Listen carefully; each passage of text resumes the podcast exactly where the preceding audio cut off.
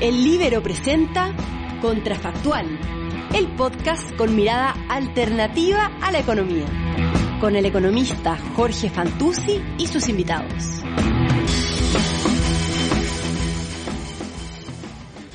Hola, ¿cómo están? Esto es Contrafactual, el podcast que hacemos para darle una mirada alternativa a la economía.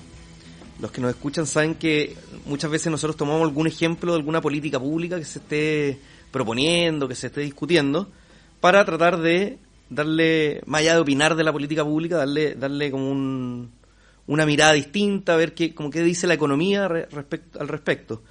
Eh, y hoy queremos conversar de esta propuesta del Ministerio de Economía, que todavía no conocemos detalles, así que no vamos a opinar mucho de la política pública, pero, pero, pero por lo menos de la idea, de eh, establecer cuotas gradualmente eh, de mujeres en los directorios de empresas abiertas. Eh, y para eso tenemos una, una gran invitada, eh, nos acompaña Josefa Aguirre, eh, doctora en Economía y Educación de la Universidad de Columbia, es profesora del Instituto de Economía de, la Universidad Católica y parte de su investigación académica se relaciona bueno, con educación, pero además con, o economía de la educación, pero además con economía de género. Así que una excelente invitada para conversar de estos temas hoy. Bienvenida, Josefa, muchas gracias por, por acompañarnos. Hola Jorge, bueno, muchas gracias por la invitación, así que súper entretenido estar acá y especialmente hablando de estos temas que me parecen como muy interesantes de discutir. Sí. Oye, yo, yo decía que, que, que la, la, conversación se iba a ver motivada por, por esto de las cuotas, ¿no es cierto?, en los directores de empresas, pero tal vez partamos desde, desde una mirada un poco más amplia, porque cuotas o políticas de cuotas se han propuesto en, distintos contextos. Entonces, tal vez si nos puedes comentar en, en, en qué otro aspecto se, se se, han estudiado, se han, se han, implementado y se han estudiado políticas de, de cuotas. Ah, perfecto. Mira, eh, yo creo que afortunadamente, pensando en, en, la conversación de hoy día, tenemos bastante evidencia porque políticas de cuotas se han implementado en otros países. Entonces, en el contexto de directorios ya hay varios países que han implementado estas políticas de mm. cuotas. El primero fue Noruega, el 2003. Entonces, hay varios estudios académicos que analizan el caso de Noruega, mm. porque ya han pasado varios años. Ahí podemos ir profundizando en Noruega, porque hay, efectivamente hay harta, hay harta evidencia de eso. Harta literatura de Noruega, pero también hay evidencia para el caso de España, de Italia, de Francia, de Bélgica. Y hay incluso países como India, aunque no no ha funcionado del todo como quizá uno quisiera, pero donde incluso en India se han implementado algunas políticas de cuotas. Eh, y también lo hemos visto mm, eh, más extensamente en política, por ejemplo. Eh, ya hay, algo de evidencia del impacto que eso tiene cuando se establecen estas cuotas en política. También hay, algo de educación, ¿no? de temas, por ejemplo, con los profesores, me, parece haber leído alguna vez, ¿puede ser? Eh, sí, sí, hay como evidencia de distintos frentes de qué pasa, claro, cuando yo pongo un referente, un grupo subrepresentado, claro, en temas como profesores, sí. Siento que el caso de la política se asemeja más como un paralelo cuando estamos pensando mujeres en directorios, porque son cargos como altos, digamos. Oye, y en, en, política, yo sé que el, el, experimento en Noruega, digo experimento, el, el, ejemplo de Noruega, eh, se ha estudiado mucho el tema de, los directorios, pero en política hay evidencia eh, en, en, muchos aspectos, ¿no es cierto?, en, en, resultados. En, bueno, en Chile además tuvimos hace poco, en, en, los temas del plebiscito, tuvimos... Eh, tuvimos paridad de género, ¿no es cierto? ¿Qué, qué, qué, tipo de evidencia hay respecto de, de cuotas en política? Mira, eh, yo diría que en el fondo, eh, en ambos contextos, un poco la idea, eh, en el fondo lo que, lo que motiva esta implementación de cuotas es esta idea de que las mujeres están subrepresentadas en estos cargos de poder, ¿verdad? Entonces, que esto se podría deber a una serie de motivos, por ejemplo, prejuicios. Entonces está esta idea de que existe un prejuicio que impide que las mujeres eh, lleguen a esos cargos, o sea, esta idea de que las mujeres son malas líderes políticas o que son malas eh, líderes empresariales. Y es cosa de ver encuestas, por ejemplo, la World Value Survey, que eh, son encuestas que se aplican en varios países y en el contexto chileno hay un porcentaje alto que dice que las mujeres no están, o sea, no son buenas en esos cargos. Entonces, la idea es que yo al imponer cuotas le doy una oportunidad a las mujeres de demostrar que ellas sí son capaces y romper algunos de estos paradigmas. Entonces, lo que se ve en, en el caso de política, súper interesante, hay un paper que es bien famoso que analiza la implementación de cuotas en el contexto de India. Entonces, es como un experimento natural porque algunas villages en el fondo se implementaron sistemas de cuotas y otras no. Entonces, se utiliza como este experimento natural para comparar qué ocurrió en aquellas zonas donde se implementan y no cuotas en política. Es una investigación de la Esther Duflo, ¿no? Claro. Y lo que se ve es que en el fondo en aquellas zonas donde efectivamente se implementan cuotas, eso motiva, en el fondo, eh, cambia las percepciones que tiene la ciudadanía mm. respecto a la capacidad de las mujeres. Y lo que es interesante es que se ve que cambian las expectativas que tienen los padres, por ejemplo, respecto a sus hijas. Eh, y que también mejoraría el rendimiento académico de las niñas. Entonces realmente es evidencia como muy fuerte. Eh, yo no sé si existe evidencia a ese calibre, digamos, en el contexto de cuotas de mujeres en directorio. Pero en un contexto así se ve que eso motivaría y rompería como esta falta de role models que a veces existen. Perfecto. Oye, y, en términos como de, resultados de las políticas, yo me acuerdo alguna vez leído algo en Estados Unidos de, del tipo de políticas públicas que se proponen, que se discuten, por ejemplo, en, por, por políticas mujeres, eh, y, los resultados del, debate después, o sea que son otras son otras las propuestas que hacen, son votan de una manera distinta. ¿Hay algo de, evidencia en ese sentido? Ya, perfecto. Mira, yo diría como si queréis como entrando en el, mm. tema de como de la ley de cuota. Entonces, un poco para ordenar la discusión, pensemos como en algunos de estos argumentos. Entonces, tú estás pensando en si las mujeres toman decisiones distintas, ¿verdad? Una vez que llegan a los cargos de poder. Entonces, efectivamente, bueno, esto es como uno de los argumentos en contra del sistema. Uno, esta idea de que no vamos a encontrar suficientes candidatas calificadas, eh, que esto perjudica el poder de los accionistas y que esto podría perjudicar a la empresa. Entonces, cuando pensamos en el impacto que esto tiene en la empresa, está esta idea de que las mujeres tal vez toman decisiones distintas o cosas por el estilo. En general, lo que se ve es que en términos del impacto que esto tiene en la empresa, hay bastante evidencia. Ahora la evidencia no apunta para todos lados. hay, hay mm. estudios que encuentran efectos positivos sobre la empresa, hay estudios que no encuentran impacto y algunos que encuentran impacto negativo. Esto puede tener que ver con que, uno, estamos analizando distintos países. Entonces, en distintos países y en distintos contextos, el resultado podría ser distinto dependiendo de dónde partimos. Y también, incluso en países como Noruega, que han sido muy estudiados, puede ser que distintos estudios lleguen a conclusiones opuestas por este tema de que es muy difícil, en el fondo, saber cómo hubiera sido el resultado de la empresa sin la implementación de ley de cuota. Pero, yo estaba pensando antes, de incluso la empresa, por ejemplo, todavía en un aspecto político, o sea eh, tal, vez no existe, pero eh, estoy pensando parlamentarias, mujeres ah, que de repente ofrezcan, o sea, o propongan políticas públicas distintas. O sea, porque, porque no sé, porque los intereses son distintos y bueno, y finalmente temas que estaban tal vez subrepresentados sin las cuotas empiezan a aparecer en el debate público porque las cuotas permiten eh, lo que tú decías, la representación de... Sí, hay algunos estudios que encuentran, por ejemplo, que las mujeres invierten más en educación cuando llegan, por ejemplo, eh, cuando ganan para ser alcaldesas, eh, en lugares donde efectivamente pueden ejercer ese rol. Y ese sería uno de los argumentos de tener mujeres en directorio, o sea, hasta qué punto ellas pueden cambiar la política de una empresa. O sea, en el sector empresarial hay dos formas. Idealmente nosotros quisiéramos que estas mujeres cambiaran algunas políticas que pueden favorecer a otras mujeres dentro de la empresa, temas como flexibilidad, etcétera. También hay una discusión si tienen distintas formas de tomar decisiones. Entonces hay algo de evidencia, por ejemplo, que los hombres tienen a tener como overconfidence. Entonces, yo traigo una mujer a un directorio y quizás en, en, ese caso podría ser algo positivo. Las mujeres son un poco más aversas al riesgo, quizás evito, como pensando el overconfidence como over, exceso, de, confianza. Y en ese sentido, las mujeres podrían tener un beneficio. Hay también una discusión, pensando en lo de las cuotas, eh, de, que las mujeres, por ejemplo, podrían tener cierta reticencia a despedir. Eh, entonces que evitan los despidos, se, generan menos despidos y eso en algunos casos podría perjudicar a, la empresa. Oye, pero eh, porque hemos hablado algunas cosas así como de, que, pueden ser como en el debate público como cosas a favor, cosas en contra. No sé si, si tal vez como conceptualmente podríamos pensar como en, los trade-offs que, que, que, puede tener esta política. O sea, eh, por ejemplo, beneficio, ya hemos hablado, no sé, tener una, una mirada diversa, tener representación de grupos que están subrepresentados. Eh, esas son como las cosas positivas. Y uno se pregunta, bueno, ¿por qué entonces de repente la, la dificultad de proponer este tipo de, de, políticas? ¿Cuáles son los trade-offs? Mira, yo, yo no sé si existe realmente un trade-off. Eh, entiendo que en el fondo en la opinión pública lo existe. Entonces, pensando en los...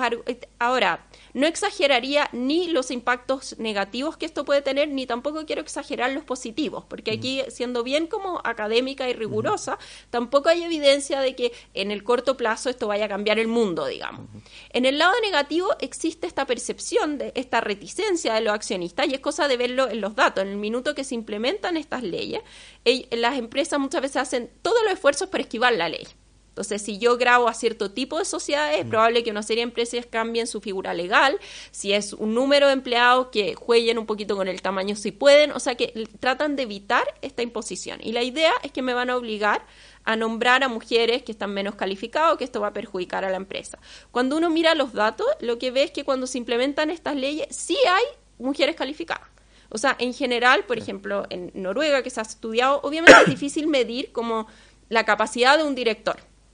¿verdad? Porque hay una serie de inobservables, pero lo que podemos observar que es tipo eh, su educación, si tiene o no tiene MBA, lo, su trayectoria laboral, puestos previos, vemos que las mujeres que llegan a esos cargos no son muy distintas de los hombres que ya estaban. Claro, ahí, ahí, ahí tal vez ya entremos, entremos en el caso Noruega y bueno, toda esta investigación. Yo, yo el, trabajo que conozco es, por si hay alguna de las personas que nos está escuchando, el de el de la Marianne Bertrand. No sé si, si hay más, pero, pero ella, ella por lo menos. Claro, el, de la Marianne Bertrand es muy interesante porque ella en el fondo, claro, lo que ella hace es que analiza el caso de Noruega, entonces para construir como este contrafactual de que me imagino que acá han hablado esta idea de, bueno, ¿cuál hubiera sido el impacto sin la cuota? Entonces ella compara empresas que se vieron más o menos afectadas por esta ley de cuota dependiendo de cuántas mujeres ya tenían en su directorio.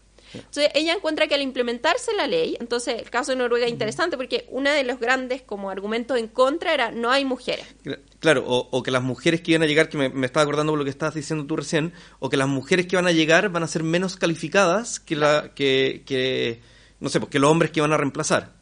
Exacto. y, ahí lo que en el fondo se ve es que sí hay candidatas calificadas. Sí se observa, eh, bueno, acá es interesante porque en Noruega justamente el gobierno hizo un esfuerzo eh, considerando estas aprehensiones y hizo una suerte de lista de mujeres calificadas que estaban disponibles para directorio y pareciera ser que una vez que se implementa esta ley, las empresas de hecho van como más allá a buscar candidatas. Entonces, acá viene un poco también un argumento como a favor de esta ley de cuotas, esta idea de que pensemos cómo se eligen a estos directores. Entonces lo que pasa acá es que muchas veces juega un rol este suerte de club de Toby, por así decirlo, que yo, eh, existe mucha homofilia en las relaciones. Entonces mm. esto está bien documentado en sociología. Yo tiendo a referir a gente de mi mismo género. Hombres refieren más a hombres, mujeres más a mujeres. Entonces a veces al momento de buscar a candidatos me restrinjo a esta red. Y, no, y, hay mujeres que sí están capacitadas y que yo no estoy captando y que tal vez muchos accionistas sienten que no existen porque no están dentro de su red. Oye, pero, pero además hay algo eh, déjame pensar cómo decirlo en simple, pero hay algo como endógeno, ¿no es cierto? Porque si, si hay poco espacio para que las mujeres ocupen, no sé, pues, cargos en los directorios, eh, y se busca poco, bueno, probablemente también hay mujeres que van a prepararse menos para eso. Exacto. O sea, van a, o, van a postularse menos, postularse digo como presentarse, buscarlo menos. Eh, entonces, al final, al final, de alguna manera, tú al, al, abrir esta oportunidad, lo que estás haciendo es que también se generen los incentivos para que, que cambie la oferta también de, de, parte de las mujeres, ¿no? Exacto. Entonces es como el argumento, claro, de estos role models y como bien dices tú, esto es suerte de un, yo pienso como este efecto bola de nieve, como que viene primero. Entonces, si yo no veo una posibilidad concreta de llegar al directorio, tal vez eso va a afectar una serie de decisiones que yo voy tomando en mi trayectoria profesional. Si yo no tengo un incentivo a seguir esa carrera, a trabajar tantas horas, si eso no es una posibilidad real. Entonces, la idea sería que con esto rompemos ese ciclo, ¿ya? El, el, paper que tú mencionabas de Marianne Bertrand es interesante porque ella mira justamente esto. Entonces, bueno, ahora se les abre esta oportunidad a las mujeres. Claro. Eh, ¿Y qué ocurre? Eh, un, miedo era que si las candidatas que llegaban no eran calificadas, entonces este efecto positivo un poquito se rompía, porque si queríamos matar este prejuicio de que las mujeres eh, no estaban calificadas y pongo a malas candidatas, como que eso arruinaba todo el modelo, pero estas candidatas eran buenas. Y ve qué pasa, por ejemplo, en claro, alumna... Es el primer resultado de María Bertrand. El primer resultado, entonces, es... que, aquí hay como menos ambiguo, porque después empiezan con unas cosas así como medias contradictorias, pero el primer resultado es las mujeres que entraron gracias a esta política eran igual de calificadas que las mujeres que estaban desde antes. O sea, no un, un efecto comillas, calidad, ¿no es cierto?, en, la, las directoras. Y, y, son parecidas a los hombres, salvo, eh, y acá hay como alguno de los argumentos de por qué esto podría tener un efecto negativo, tienen menos años de experiencia. Siempre, siempre la experiencia es como la pata de, de las mujeres por el tema de la maternidad, etcétera. Entonces sí, un poquito más jóvenes, eso sí. Y cuando uno mira eh, si esto afectó a las generaciones futuras, un poco volviendo, pensando en lo que sí vimos, tenemos evidencia para el contexto de India en política, como que se motivaron las niñas, digamos, acá se va a ver si esto cambia las trayectorias de mujeres que están como en carreras de business. Eh, ella se enfoca mucho en el tema de la fertilidad, porque esa es como una piedra de tombe. Entonces, tal vez ahora las mujeres retrasan su fertilidad o, decidieran no tener hijos y no se ve algo ahí. Tampoco se ve o sea, se, ve, aquí me, me, puede fallar la memoria, pero creo que se ve algún cambio, pero, pero después lo compara con, con mujeres en, otra, en otras carreras, por ejemplo en, en ciencia, y ven que la trayectoria es parecida, entonces como que lo, descarta por ahí, ¿no es cierto? Claro, como que eh, vendría de, de otros fenómenos. Eh, entonces no se puede decir que, que, que, en el fondo esto sea por la ley de cuota y en el fondo lo que lo que se cuando se mira por ejemplo no sé uno podría pensar tal vez ahora más mujeres estudiaron business eh, no se ve mucho ahí. Ahora estamos viendo, bueno, ya han pasado algunos años, eh, es como un, o sea, de corto plazo, tal vez estas cosas toman tiempo, sí se ve que las, las alumnas lo valoran, las mujeres lo valoran, las que están siguiendo esa carrera, lo ven como algo positivo. Entonces uno se pregunta si efectivamente ahora se les están abriendo puertas. Pero en lo inmediato hay que ser, por eso digo, no hay que ser sobreoptimista. No es que, oye, de repente se me abrieron todas estas puertas y cambió radicalmente la carrera de las mujeres. En el corto plazo no se ve tanto. Eh, bueno, yo, yo, me acuerdo, eh, hace poco dirigimos un, un, trabajo de tesis que, evaluaba los resultados en Chile de la incorporación de mujeres a los directorios. Eh, voluntario, por supuesto, en Chile no tenemos. Eh, y había hartas cosas interesantes. O sea, primero, bueno, que, que pasa, en, en nueve años, esto era del 2010 al 2019, la cantidad de empresas con mujeres directoras aumentó muchísimo, de, de un tercio a, casi dos tercios, o sea, eh, creció bastante. Em, y, y encontraba, bueno, lo interesante de este trabajo era que encontraba que caía, caía en el corto plazo el precio de las acciones cuando entraba una mujer versus, que, que algo que, que, que, también se estudió en Noruega y también pasaba, pero que en el largo plazo, igual que, que en otros papers, em, el, efecto el efecto en los resultados de la empresa eran cero. ¿ah? Y, y, y, que, y, que, y que tiene que ver como con el no sé si un contrapunto, pero tal vez como, como la mitigación de los resultados de, de, Bertrand, y es que, aunque, aunque la, y que tú lo decías hace poco, o sea, no, es que va a cambiar tampoco el, mundo esto, pero que por un lado mejoran las expectativas de las mujeres, pueden cambiar sus trayectorias, pero tampoco es que las empresas cambien muchísimo sus resultados, no sé, no van a, no va a crecer el EBITDA porque incorporan una mirada más diversa, no, no, no, no, no, no hay como una evidencia potente eh, como en los resultados como si fuera un argumento a favor, ¿o no? Sí, no, o sea, a ver, mira, lo, los trabajos, hay algunos que encuentran resultados como negativos en, Noruega, por ejemplo, aunque hay paper en Noruega que encuentran de todo, algunos mm. como cero, positivo, negativo, entonces todavía no está. Pero los negativos argumentarían que llegan estas mujeres y que tienen menos experiencia y que eso podría perjudicar, o lo que te decía de que, que, mm, ocurren menos despidos, por ejemplo. En la evidencia positiva viene sobre todo de Italia. Entonces, en Italia se ve como un impacto positivo en la empresa.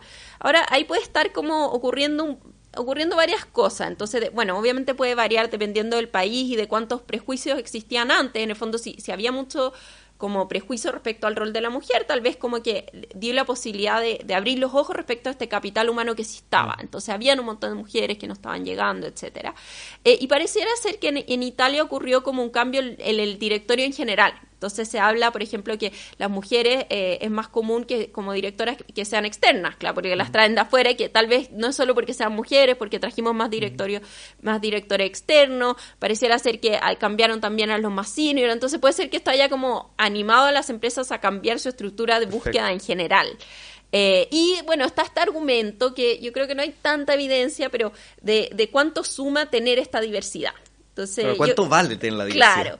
Eh, yo creo que, eh, mira, es interesante porque eh, en el fondo este sería otro argumento también a favor. Uno espera que lleguen estas mujeres, bueno, cambian las políticas de la empresa, que es algo que está el paper este de Marian Bertrand. También hay uno en Italia y que encuentra que no cambian mucho las políticas de la empresa.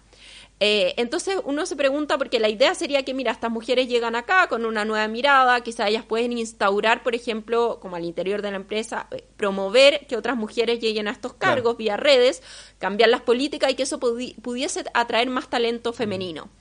Ahora, no se ve que eso ocurra, o sea, no se ve en el contexto de Noruega ni Italia y puede ser con el rol que tiene el directorio en el fondo que las mujeres, el directorio no contrata, salvo como muy altos cargos, eh, y también con el tipo de mujer que llega a ese cargo. O sea, estamos pensando en mujeres que hicieron una carrera muy masculina, por así o sea, rara para su género y, para el momento actual, y que quizás no son demasiado distintas. Lo digo porque en otros contextos sí se ven diferencias. Cuando tú pones a una mujer en un cargo más gerencial o cuando las mujeres contratan, tienden muchas veces a contratar más mujeres. Hay un paper bien nuevo que analiza cuando hay mujeres en los sindicatos y muestra que efectivamente luchan por ciertos beneficios que son importantes para las mujeres. que son distintos que los... Que son distintos, que no necesariamente son tan costosos, o sea, no es muy costoso para la empresa, pero logran atraer más mujeres, empiezan a llegar más mujeres a esa empresa. O sea, en algunos contextos vemos este círculo virtuoso. No se ve tanto en los directorios, quizás porque estamos están demasiado... Bueno, los directorios además tienen, tienen menos... menos como ámbito de acción, por al final se discuten lineamientos y, y además un grupo de gente, no es una responsabilidad específica. Bueno, pero... Pero claro, sí, entonces sí, yo creo que tiene que ver con eso, con, con el, claro, con el tipo de mujer y con al final el rol que tiene un directorio. Entonces, eh, que no que no se presta para que a veces ocurran Los este cambios sean, pero sea, tan rápidos. Claro, pero eso por lo menos esta como evidencia ambigua, que algunos casos positivos, algunos negativos, algunos cero, te, muestra que, que, que, son más aprehensiones, digamos, que, que eventuales efectos negativos de que te obliguen a a, incorporar mujeres si no era lo que tú hubieses decidido sin la obligación. Exacto, entonces por eso es que yo no pensaría tanto en un trade-off. Yo creo que hay mucho miedo respecto a la política. No creo que vaya a tener un costo muy alto para las empresas. Probablemente no tenga un costo. Tampoco creo que vaya, claro, como decías tú, que vaya a saltar el valor de la empresa, que esta diversidad lo vaya a cambiar radicalmente. Y en, y en términos del beneficio que puede tener para las mujeres, bueno, no hay una política que pueda cambiarlo todo. O sea, las barreras que enfrentan las mujeres, y, en eso a veces es un poco frustrante trabajar en estos temas, mm. porque en el fondo no hay como una pastilla mágica, son, se necesitan cambios culturales, vamos de a poco. Mm. Yo sí creo que es un aporte, como en lo personal.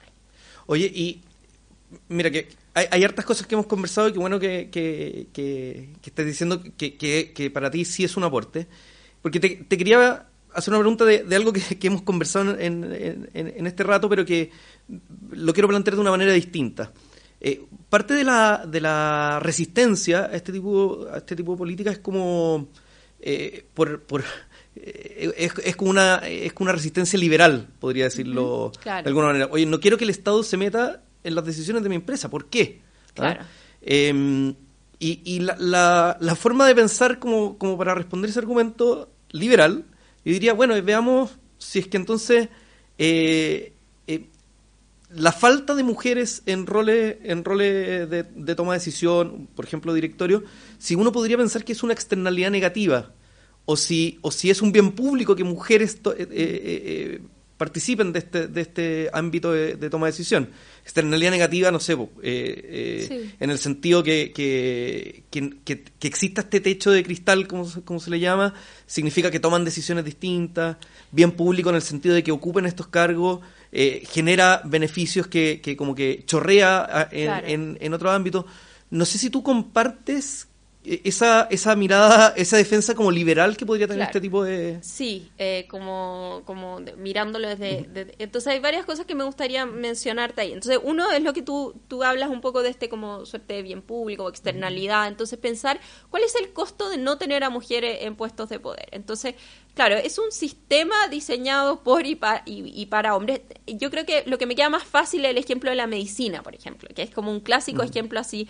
Eh, ¿Qué pasa cuando nosotros, nosotros teníamos, ah, bueno, ahora hay más mujeres en medicina, pero durante muchos años no había mujeres en medicina y lo que se ve es que está todo estudiado en función del cuerpo del hombre. Entonces, por ejemplo, los diagnósticos de ataques al corazón para mujeres, muchas veces hay más error en diagnóstico en mujeres porque está mucho menos estudiado y los síntomas son muy distintos. Eh, entonces se ven patrones así en academia, etcétera, de que cuando uno va incorporando mujeres cambia eh, cómo funcionan estos Los temas de mundos y los temas de investigación. Hay unos bien, hay unos papers bien interesantes que analizan, claro, como la llegada de mujeres o incluso de alumnas cuando estas universidades pasan a ser como coeducacionales, va cambiando el tipo de temas que se, que se investigan y que se trabajan. Entonces yo creo que puede haber un beneficio ahí. Y otro tema que tú decías es que tiene que ver con esto de pensar que los accionistas, en el fondo aquí podríamos pensar que esto, esto no funciona perfecto, por así decirlo. O sea, los accionistas están eligiendo este directorio, entonces la idea sería, al tú coartarme esta libertad, me vas a obligar a elegir un candidato peor. ¿Ya? Pero aquí hay una serie de cosas, por ejemplo, lo, lo de las redes, eh, no es mi expertise, pero está cada vez siendo más estudiado en economía, cómo funcionan este proceso como de referrals, de referencias de, De referencia. empleo. Claro, entonces, y, y no es para nada óptimo. O sea, muestran que los candidatos muchas veces, en, como experimento así de laboratorio, no refieren al mejor candidato Pero necesariamente. pero eso en un sentido de beneficio privado del que toma decisiones, como si fuera una asimetría de información. Exacto. Pero, pero, pero además yo pensaba oye, eh, como de beneficio de que chorre, o sea, de que las mujeres efectivamente se empiezan a preparar de manera distinta. Mujeres que tal vez habrían sido muy buenas directoras, no se prepararon, no se mostraron, entonces no llegaron a esos cargos. Eh, entonces, al fin, de nuevo, como la bola de nieve, Exacto. se genera, se genera este un cambio y, y se genera un bien público, se reducen externalidades negativas, entonces es como que se estuviera corrigiendo fallas de mercado. Por eso digo que es como un Sí, sentido liberal sí. de Claro, de claro. Entonces, eh, como lo que te decía yo, está este punto de, en el fondo, claro, que, que tal vez ahí hay asimetría de información y otro punto que es lo que decías tú, que este, es esta suerte como de externalidad, que yo, en el fondo, que yo estoy perdiendo capital humano y ese es uno de los grandes Exacto. argumentos de no tener a mujeres en ciertas áreas. Eh, de no tenerla en ciertos cargos, porque al final yo veo que en el fondo, a medida que yo voy eliminando barreras, no sé, antes no había mujeres en medicina, no había mujeres en derecho, al día de hoy creo que incluso están llegando a superar a los hombres. O sea, no es que las mujeres no tuvieran la capacidad, yo me estaba perdiendo capital humano y tal vez no lo veía porque, como bien decías tú, tal vez no me preparo desde un inicio. ¿Qué, qué, sentido tiene como esforzarme para una prueba, para lo que sea, si no, no es una carrera posible para mí? O voy tomando otras decisiones, sea, tal claro, vez voy, voy, preparando voy igual, pero, mi, mi, pero- ca- mi carrera y eso eso tiende a pasar mucho, bueno, eh, y acá, claro, ahí es un temazo el tema de la subrepresentación de las mujeres en ciertas áreas, como el sector corporativo, también ocurre mucho en derecho. Eh, so- son disciplinas donde es muy difícil, claro, llegar a esta cumbre y, y no tiene que ver, o sea, yo creo que este tipo de políticas puede ayudar y parte tiene que ver con la falta de redes, con estos role models.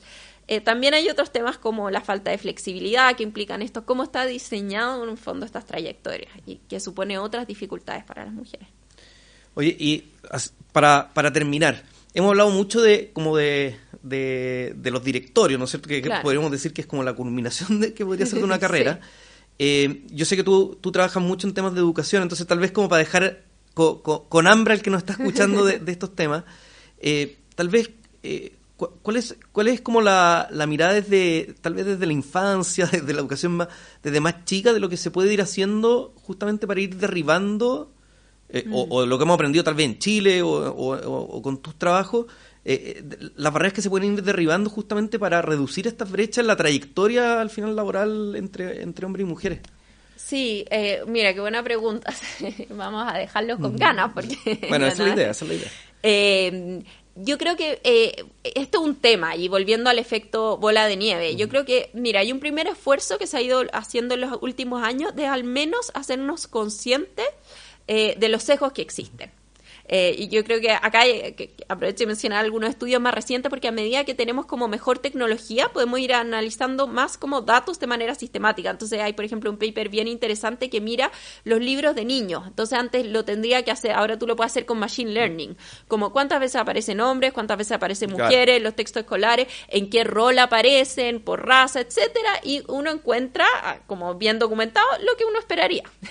o sea que todos los profesionales son, en el fondo, eh, bueno, blancos, hombres, etcétera. Entonces, ¿cómo vamos marcando a las generaciones y cómo eso va produciendo que, si bien los niños cuando comienzan les va similar en matemáticas, su interés en ciencia es similar y esta brecha se va eh, in- incrementando a lo largo del tiempo que Claro. estos niños van creciendo. Están tomando decisiones desde chico que eh, son Claro. decisiones sobre decisiones. Exacto. ¿Y cómo, y cómo lo interesante, cuando nosotros generamos cambios, cómo eso puede generar un efecto bola de nieve por- positivo, por así decirlo? Entonces, a mí me encanta, hay un estudio de, de Raquel Fernández que muestra en el fondo que eh, qué ocurrió cuando las mujeres entran al mercado laboral, que se produce como una entrada fuerte durante la Segunda Guerra Mundial. Entonces ella analiza qué pasa con los hijos de esas mujeres y las hijas. Entonces ve que las hijas es más probable que después trabajen.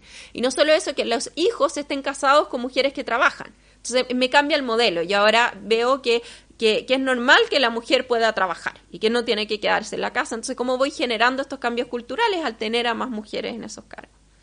O sea, ahí para los que nos están escuchando, entonces que se queden, que se queden con el apetito de, de, de, de, aprender un poco más, de conocer un poco más cómo, cómo estas brechas se van generando desde, desde chico y qué se puede ir haciendo, sí, se, pueden hacer hartas cosas. Así que, Oye, Josefa, yo te quiero dar las gracias por, por esta conversación muy entretenida, eh, muy útil. Yo creo que además nos ayuda a pensar en estos temas que se van a ir discutiendo, bueno, se va a discutir ahora con estas propuestas que, que todavía no conocemos el detalle, pero que vendrán. Y, y, y seguro que, que que en, una agenda, digamos, de más, largo plazo en la que en la que hay harto por hacer. Así que así que te quiero te quiero dar las gracias por, por contarnos todo lo que nos contaste hoy. Bueno, muchas gracias Jorge por la invitación. Bueno, esto es Contrafactual, los dejamos invitados a que, a que comenten este capítulo, a que lo compartan y, que, y, y como siempre que nos escuchen en los capítulos que vendrán. Así que muchas gracias a todos por escuchar.